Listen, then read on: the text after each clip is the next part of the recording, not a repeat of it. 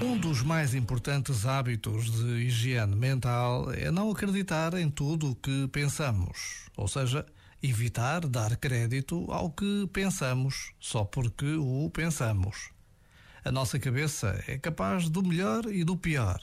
Então, discordar de nós próprios salva-nos de nos identificarmos com más ideias e maus hábitos.